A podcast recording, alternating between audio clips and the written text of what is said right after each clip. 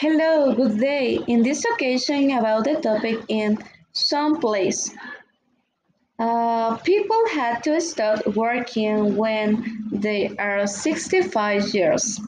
This topic is interesting and a bit delicate, since many people can see it, it as a good or bad thing. Uh, this always depends on each person because it may seem like opposed to it to age by first sitting then to work until that age.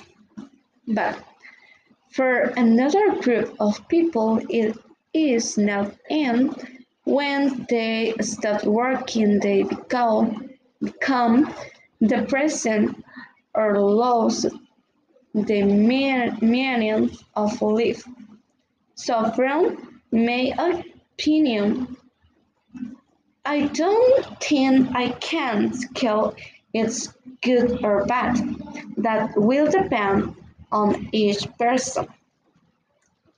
But speaking of studies of this topic, the system allows opting for mixes modalities such as active retirement with make it possible to make uh, 15% of the person comparably with sole employer or employer work. Delaying the time of retirement can be beneficial for health in a professional environment. In which generation you tries who do not retire either because they do not want to earn because they cannot. Retiring after 65 could help you live longer.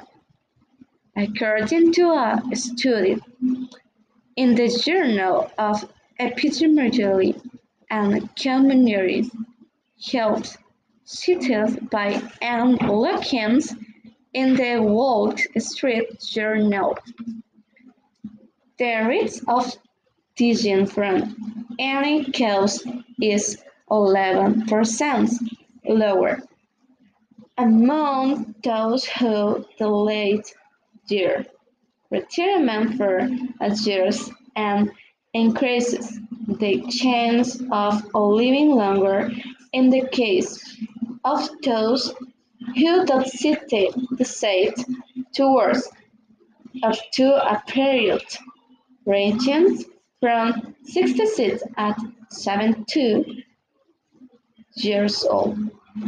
Even those who choose this type of retirement have a better chance of living even if they stop working for health reasons. The benefits of spending your career occurs regardless of gender, diversity, education, income levels, or occupation. In addition, postponing walking can delay, according to the study, the natural decline that occurs with age in physical, cognitive, and mental functions and reduces the risk of chronic disease.